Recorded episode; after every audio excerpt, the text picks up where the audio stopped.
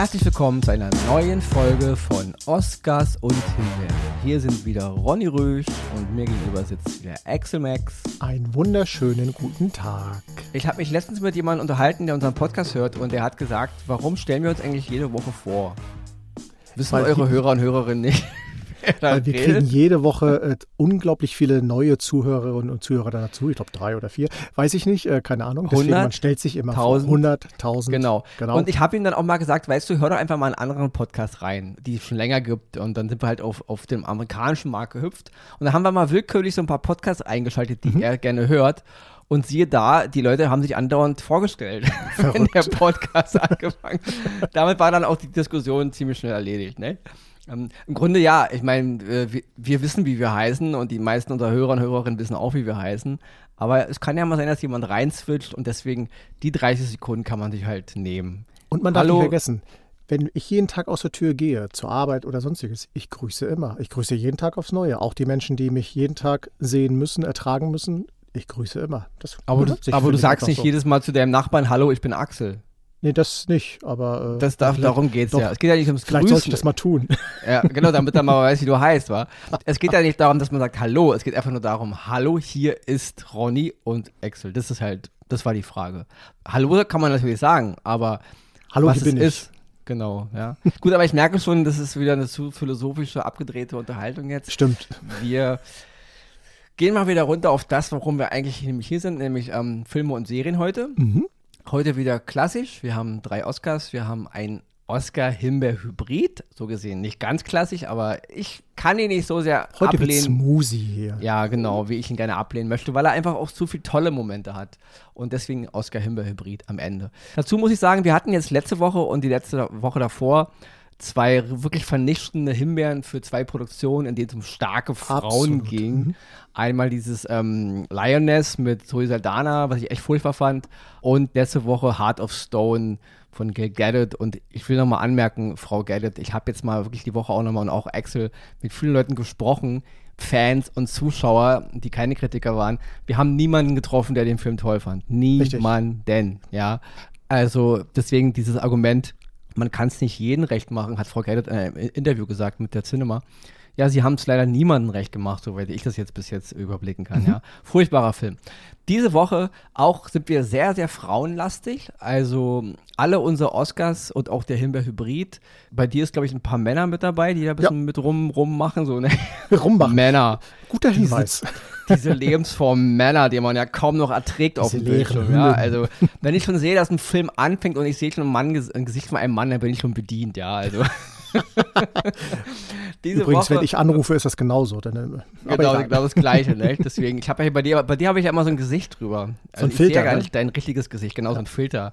Du hast, also bei mir siehst du aus wie eine Frau und du klingst auch wie Schön. eine Frau. Ah. Anders ertrage ich dich nämlich nicht. Ich ertrage eh Männer per se nicht mehr, wenn die wie Männer reden und aussehen, ja, also deswegen. Deswegen diese Woche, ähm, ja, Scherz beiseite, Leute, ihr wisst, das ist nur Humor, Ah. ja. Diese Woche, also meine Oscars und auch meine Hybrids sind komplett dominiert von Frauen, aber in jeglicher Hinsicht positiv. Also wirklich ein, ein Anti-Beispiel für den Quatsch von letzter Woche und von der Woche davor. Und ja, deswegen, ich war froh, dass diese Woche, dass ich so viel gute Produktionen gesehen habe, wo mal Frauengeschichten wirklich organisch wirkten und auch das fu- funktioniert hat. Und wir haben auch eine E-Mail bekommen von einem unserer Hörer, Dirk heißt der, der hat uns die, die Serie oder den Film, habe ich gerade nicht auf dem Schirm, ähm, The English empfohlen. Wohl auch, ich glaube, ist ein Film, ähm, auch mit einer starken Frauenrolle und da sollen wir wohl mal reingucken und Dirk, das werden wir machen. Ja, ich werde das nächste, nächste Woche einfach mal mit ins Programm nehmen und mir angucken. Und ja, vielleicht bin ich deiner Meinung, dass es ein Oscar ist, aber vielleicht ist es auch eine Himbeere, weil wieder eine starke Frau dabei ist. wenn ich nämlich neben starken. Männern, wenn ich neben starken Männern etwas anderes nicht ab kann, dann sind das nämlich starke Frauen, ja. Also Ronny kann nämlich überhaupt nichts ab. Ja. Wenn es so weitergeht, dann will ich einfach nur noch Katzen und Hunde und Pferde in Filmen sehen. Also nur noch Lassie und, und, und Flipper, ja. Aber ich kann euch sagen, er mag Kekse. Kekse Ist- sind sein Ding. Ist Lassie eigentlich ein, ist ein Weibchen oder ein Männchen? Die Frage hatte ich neulich Ein schon mal. Männchen, Ich, oder? ich weiß, ich glaube ja, ich glaube, es ist ein Männchen, aber Flipper ist auch ein Männchen. Äh, Nicht mal in der Tierwelt ist mal. Fury, Ja. Black Fury ist wahrscheinlich auch ein Männchen, wa? Ja, Auch Black da Beauty, sind Fury. überall nur Männer. Also wo sind denn die Filme? Nehmen wir mal einen Film wie Aristocats, ja, von Disney, einer meiner Lieblings-Disney-Filme aus meiner Kindheit. Geht es ja um Katzen. Auch hier ist natürlich der Held ein Mann. Geht auch nicht. Also nicht, mal, nicht mehr, mehr Tieffilme kann man gucken. Also alles, alles geht Susi und Strolch, da, da hat Susi mehr gestrahlt als Strolch. Also nehmen wir mal das. Ja, aber auch, aber trotzdem ist Strolch auch wieder irgendwie weiß, der, der, der den Ton angibt, war. Also. Dumbo ist auch ein Mann.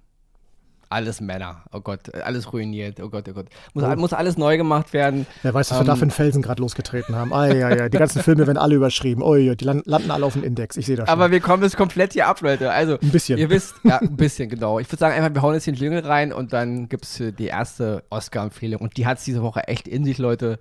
Also, meine, mein, mein Körper ist jetzt noch voller freudiger Gefühle und so, ja. Ich werde jetzt uh. wirklich ganz strahlend darüber sprechen. Also, Jingle rein und los geht's.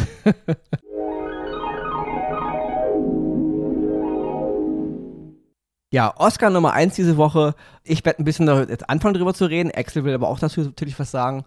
Und zwar geht es diese Woche um die neue Star Wars Serie zu sehen auf Disney Plus. Es ist die fünfte Realserie, wenn man mal von diesen ganzen Animationsserien absieht, also die fünfte Serie, in der echte Menschen, Jedi-mäßig oder Star Wars-mäßig unterwegs sind. Wir hatten natürlich Serien wie The Mandalorian, die ich echt furchtbar fand. Wir hatten Serien wie The Book of Boba Fett, die ich auch nicht so toll fand. Und Obi-Wan Kenobi mit Ewan McGregor ist es immer noch nicht nur die dümmste Star Wars-Serie, es ist auch eine der dümmsten Science-Fiction-Serien, die je gemacht wurden. Die gehört wirklich ab in den Gully und weg damit. Dann kam Ein Glück Endor. Das war die vierte Serie mit Diego Luna. Die fanden wir ganz, ganz toll. Das ist, also, aber ich muss dazu sagen, Endo gefällt mir nicht deswegen, weil es eine Star Wars-Serie ist, sondern es ist eine gute Serie, ja, über so eine Art, ja, ähm, Rebellion, über Geheimdienste, über, über dreckige Geschäfte, über Politik im Hintergrund, das einfach nur im Star Wars-Universum handelt, ja. Es ist eine Bombenserie, aber die neue Serie, Ahsoka heißt sie. Es geht um Ahsoka Tano. Das ist ein Charakter aus The Clone Wars. Das ist eine animierte Serie. Die ist 2008, glaube ich, gestartet. Also ein komplett animierter Charakter. Und jetzt ist diese, diese Figur damals schon in Mandalorian in einer Folge und auch in einer Folge im Boba Fett als Realcharakter eingeführt worden von der hervorragenden Rosario Dawson, aber da kommen wir gleich noch zu. Und jetzt spielt sie eben in ihrer eigenen Serie. Acht Folgen sollen es werden, zwei Folgen sind bis dato draußen und wir haben die ersten beiden Folgen gesehen. Und ich muss wirklich sagen, ich habe seit Jahrzehnten nicht mehr. Ich bin ein großer Freund der Prequel-Trilogie von George Lucas. Viele mögen die ja nicht. Ich mag die. Und ich habe seit 1999, wo ich im Kino gesessen habe, nicht mehr so ein freudiges Gefühl gehabt bei Star Wars gucken. Ja, das war wirklich seit langem mal wieder das, was ich an Star Wars liebe, ja, und das ist die Richtung, in der ich auch denke, dass sich diese, die, die, Serien von Disney auch entwickeln müssen. Es ist ganz toll, wenn bei Mandalorianer alles aussieht wie Star Wars und auch bei Boba Fett, ja, die ganzen Kulissen stimmen und so. Endor, wie gesagt, viele halten ja immer noch Endor für die beste Serie. Ich persönlich halte Endor natürlich als Serie für die beste Serie. Als Star Wars Serie hingegen, ja, was ich an Star Wars liebe, ist bei mir jetzt auf jeden Fall Ahsoka auf Platz 1, nach zwei Folgen schon, weil das ist so groß, was Dave Filoni, den muss ich erwähnen, Dave Filoni ist noch ein, ein Typ, der aus ähm, George Lucas seiner Spiele kommt, die haben damals zusammen The Clone Wars entwickelt, noch bevor Disney seine, ich sag's mal, Krallen über dieses ganze Unternehmen und dann äh, alles, ja. Ja, Dave Filoni ist immer noch ein Mann aus George Lucas seiner Ära und er hat bei Mandalorianer und bei Boba Fett, finde ich, auch ein paar Fan-Däpfchen gemacht. Er hat da auch ein bisschen mitgemacht. So. Das ich, fand ich nicht alles toll. Da war ich echt ein bisschen enttäuscht. Aber seine Serie The Clone Wars und auch die Serie The Rebels, beides animierte Serien und jetzt kommt eben diese Realserie und hier ist Dave Filoni wirklich absolut verantwortlich. Er hat auch die erste Folge Regie geführt und Drehbuch geschrieben und auch die Idee ist von ihm. Natürlich ist Ahsoka Tano der Charakter aus seiner Feder, aus, das, ist, ja, das liegt ihm echt am Herzen und das merkt man auch. Man merkt aber auch, dass Dave Filoni Star Wars verstanden hat, ja. Ähm, diese Serie ist sehr, sehr ruhig, die ist sehr, sehr ja, ich würde schon fast sagen, anmutig inszeniert. Also gerade die erste Folge, wie Ahsoka so eingeführt wird und auch wie es alles gemacht ist. Die Charaktere kommunizieren oft nur mit Blicken, es wird nicht so viel doof gequatscht und auch die Action ist wohl dosiert, nicht so übertrieben. Ich muss wirklich sagen, es hat mir mega, mega gefallen. Und mein Star Wars-Herz hat wirklich äh, mehrere Sprünge gemacht. Ich musste schon nach vier Minuten abschalten erstmal oder pausieren, weil ich so beeindruckt war, wie auch die Prequel-Trilogie hier ähm, zitiert wird, was ich gar nicht so als übertriebenen Fanservice wahrgenommen habe, sondern es wirkte organisch innerhalb der Geschichte. Es war auch eine Liebeserklärung an das, was George Lucas mit der Prequel-Trilogie gemacht hat, was ja viele immer ablehnen. Ja, ja, ich weiß, intergalaktische Strafzölle und das will alles keiner sehen wir wollen den rasenden Falken sehen und X-Wings und Lichtschwerter, bla bla bla. Ich fand das ganz toll und auch Dave Filoni macht keinen, äh, keinen Hehl daraus, dass er die Prequel-Trilogie von George Lucas nicht nur toll findet, sondern auch richtig respektiert, weil der Film zitiert diese, diese gerade den ersten Teil sehr, sehr krass, also die neue Serie und das ist in jeder, in jeder Pore zu spüren. Und nochmal ein, Vox, ein Wort zu Rosario Dawson, bevor ich Axel auch noch was sagen lassen möchte dazu. Rosario Dawson ist sie ist eh eine tolle Schauspielerin, aber im Star Wars-Universum habe ich noch nicht eine Performance gesehen. Und da nehme ich Mark Hamill als Luke Skywalker mit rein, da nehme ich Alec Guinness als Obi-Wan Kenobi, Ewan McGregor als Obi-Wan Kenobi, Liam Neeson und all die Jedi-Ritter, die da aufgetaucht sind und Jedi-Meister. Ich habe noch nicht einen Jedi-Meister oder Jedi-Ritter, sie ist ja kein richtiger Jedi-Ritter, aber Leute, ist nicht jetzt hier auf der, ja, aber noch nicht einen Jedi gesehen, mit so einer Wucht. Also ihre ganze Performance, wie sie guckt, wie sie ihren Kopf hält, wie sie einfach nur über den Tisch guckt, wie sie sich bewegt, wie sie zwinkert, wie sie lächelt. Das ist so groß, das ist so so viel Jedi drin. Das ist so diese, diese, diese Kriegermönchsmentalität, diese, diese, diese, diese alte japanische Samurai-Philosophie, die ja Lukas als Jedi-Vorlage benutzt hat. Das, das alles ist da drin. Also ich habe noch nie in einer Realverfilmung einen Jedi-Ritter gesehen, der mich so, also der so auf das oder der das atmete, was für mich und auch, ich denke, auch für George Lucas, ich rede ja meist für, für George Lucas mit, ja. George Lucas wird mir da recht geben. Das ist das, was er sich vorgestellt hat als er Jedi-Ritter erfunden hat. Ja, das haben weder Alec Guinness, meiner Meinung nach, nichts gegen Alec Guinness, Leute. Ich weiß, Alec Guinness ist ein Meister, ich liebe Alec Guinness.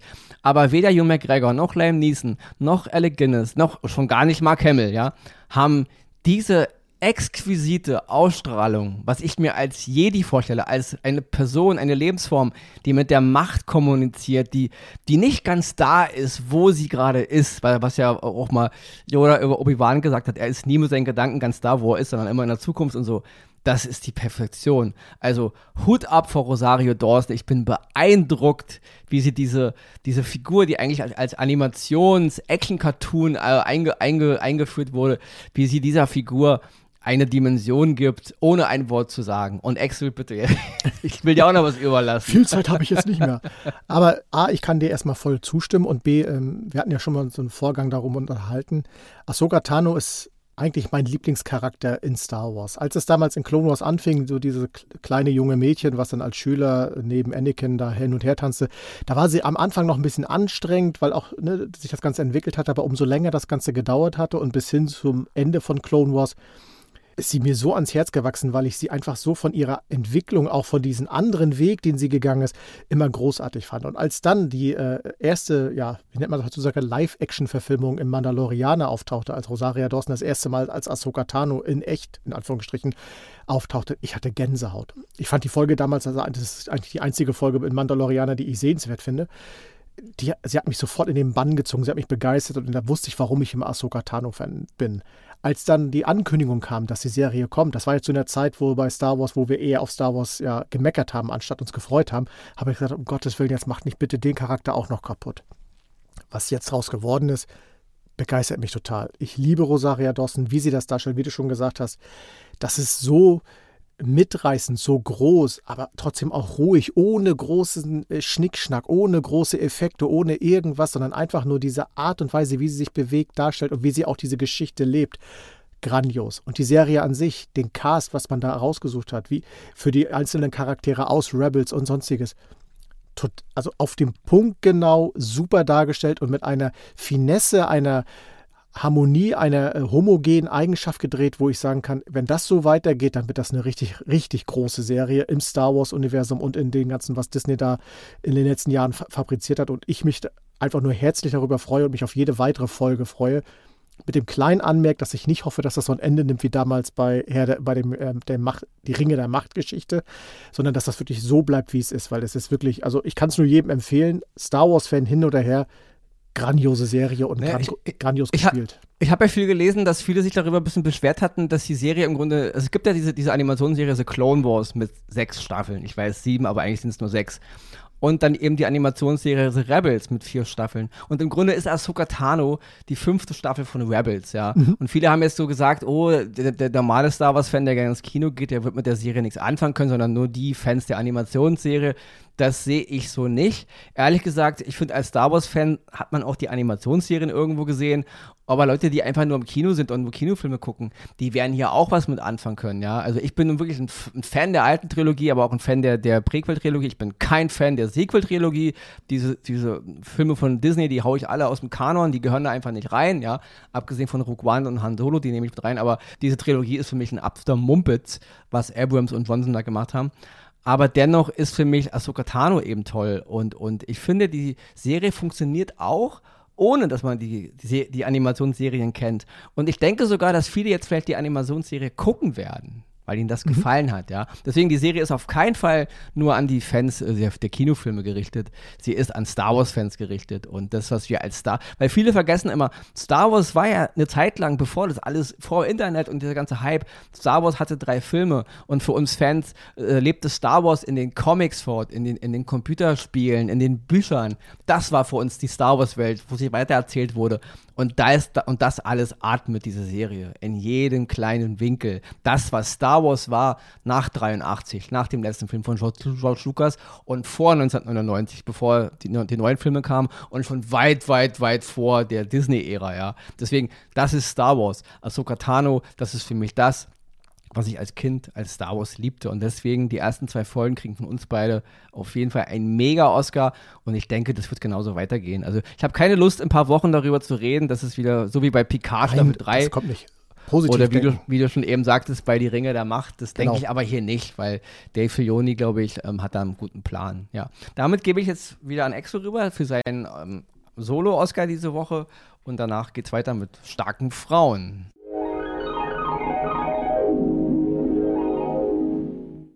Juhu, ja, bei mir auch so ein klein bisschen. Ist ein guter Mix, würde ich sagen. Und zwar geht es um mal wieder eine australische Serie. Ich bin im Moment sehr viel in Australien offenbar unterwegs.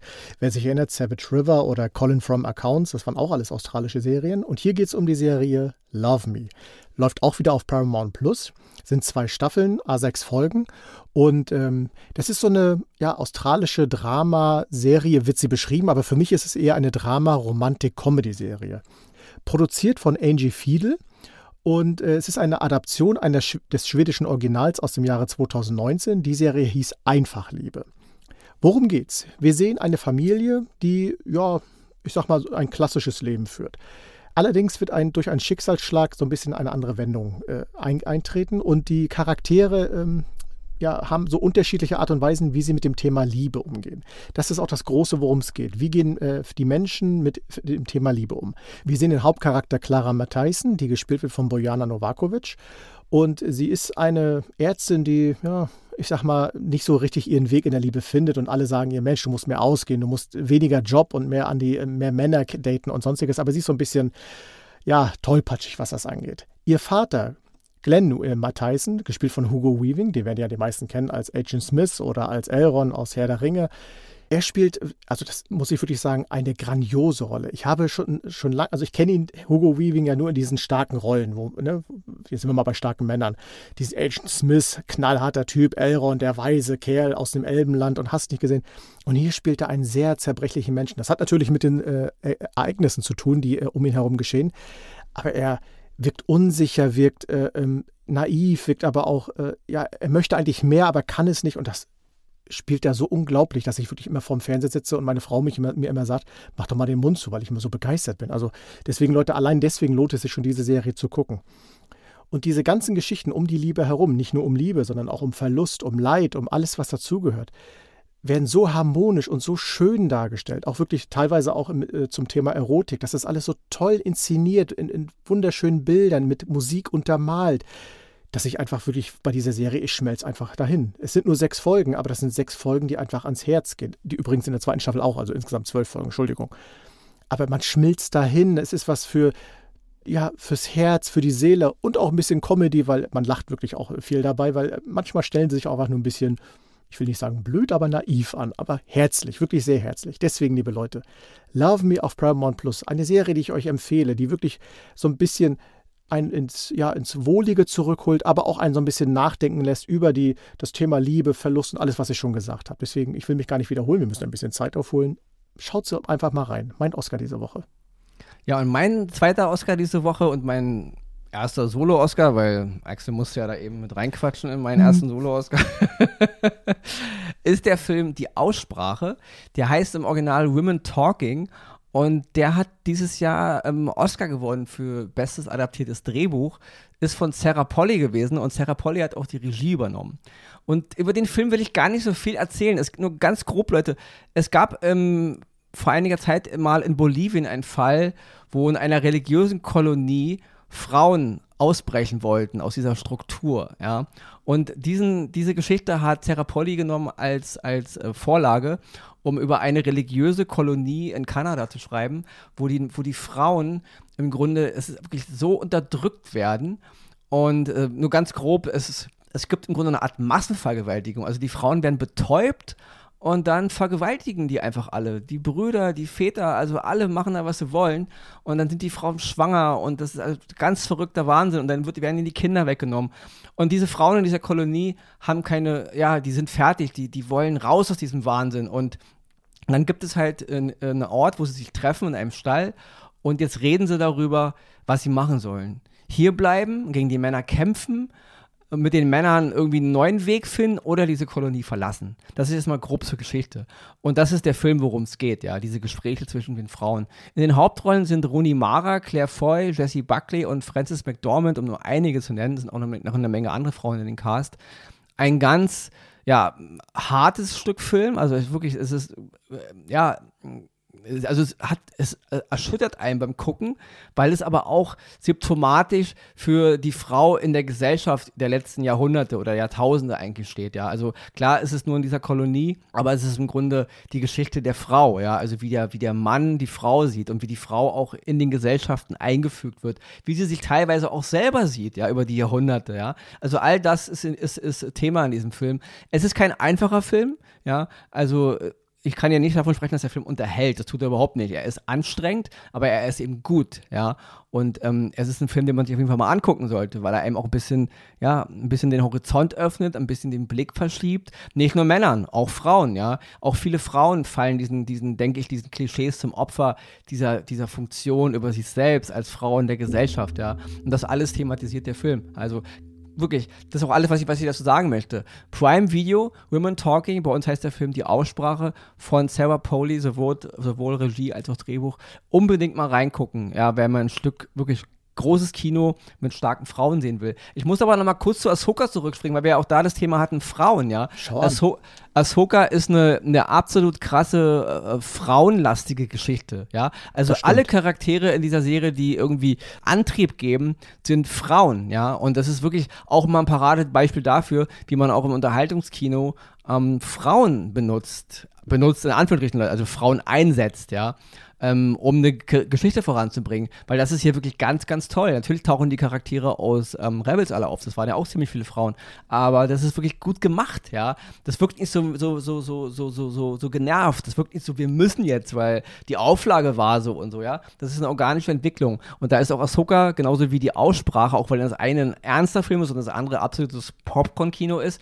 Beides sind es Universen, in denen die Frauengeschichten vollkommen funktionieren, indem sie als organische Geschichte daherkommen. Und so denke ich, muss man das auch machen. Ja? Und damit springe ich auch gleich zu meinem Oscar-Himbeer-Hybrid. Das ist der Film The Beanie Bubble, der ist zu sehen auf Apple TV Plus. Ähm, Regie äh, Kristen Gore und Damien Kulasch Jr. Ich weiß nicht, ob du dich an die Beanie Babies erinnerst. So eine kleinen Stofftiere.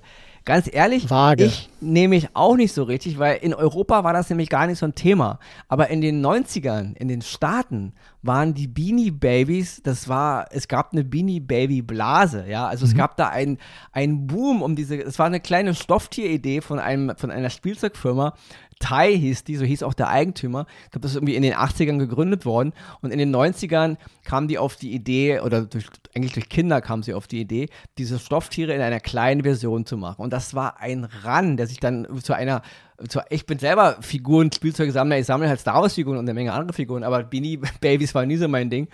Aber das ist ein richtiger Hype geworden, ja. Da ist wirklich, da haben Leute, da haben Leute sich Beanie Babies irgendwie gekauft. Irgendwann gab es auch Versionen in England. Die haben irgendwie 2000 Euro, äh, 2000 Dollar investiert und haben aus den 2000 Dollar, die sie dann von Beanie Babies gekauft haben, dann haben sie die verkauft und haben daraus 300.000, 400.000 Dollar Krass. gemacht. Also einige haben ihre, ihre Wohnheime und ihre, ihre, ihre Häuser und ihre, ihre Studiengebühren damit finanziert. Also es war ein riesengroßes Ding, ja. Und The Beanie Bubble ist halt erst ein Film. Es geht ein bisschen um die Gründung dieser Spielzeugfirma. Der Gründer wird gespielt von Zack Galafinakis, den kennen wir natürlich alle aus den Hangover-Filmen.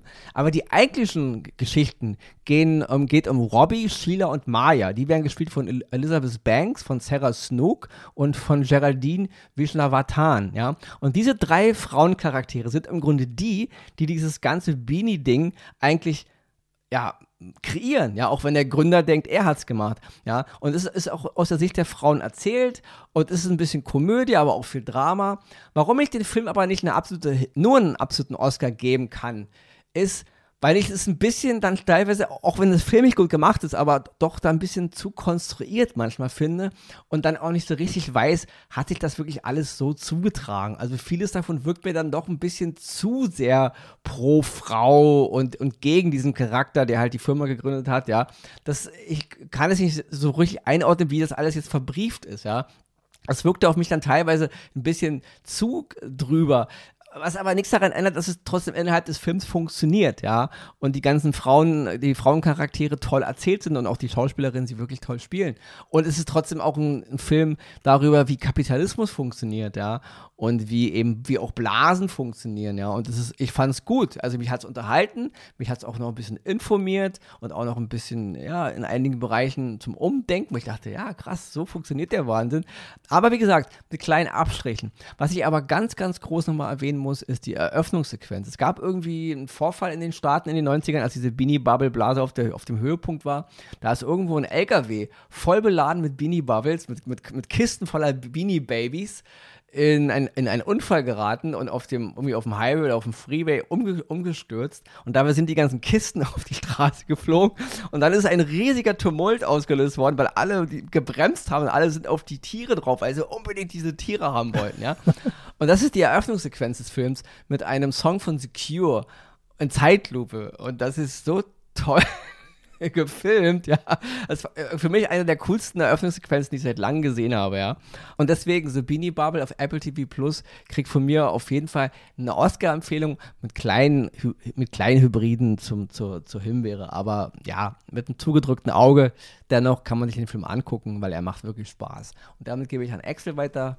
Und wir haben auch genug gequatscht heute, würde ich sagen. Ja, aber tatsächlich liegen wir noch gut in der Zeit. Ich hatte ehrlich gesagt bei unserem Vorgespräch gedacht, oh je, ob wir das heute mit Ahsoka so. Äh, ich habe ja auch jetzt auf die Tube gedrückt hier. Das ist wohl wahr, das ist wohl wahr. Du ne, hast du Daumen hoch, würde ich mal sagen. Ja, liebe Leute, das war es auch schon wieder mit unserer äh, 156. Episode. Grandios. Und wir werden jetzt natürlich wieder wie gewohnt weitermachen, uns vor die Flimmerkiste setzen. Das dürft ihr natürlich da draußen auch. Ich glaube, der Sommer wird sich jetzt so langsam verabschieden. Wir steuern mal so allmählich auf den Herbst zu. Mal gucken, was uns der, die Herbstmonate so an Filme und Serien äh, bringen. Bis dahin bleibt mir nur noch zu sagen, bleibt uns treu, bleibt gesund und wir hören uns nächste Woche hier wieder bei Oscars und Himbeeren.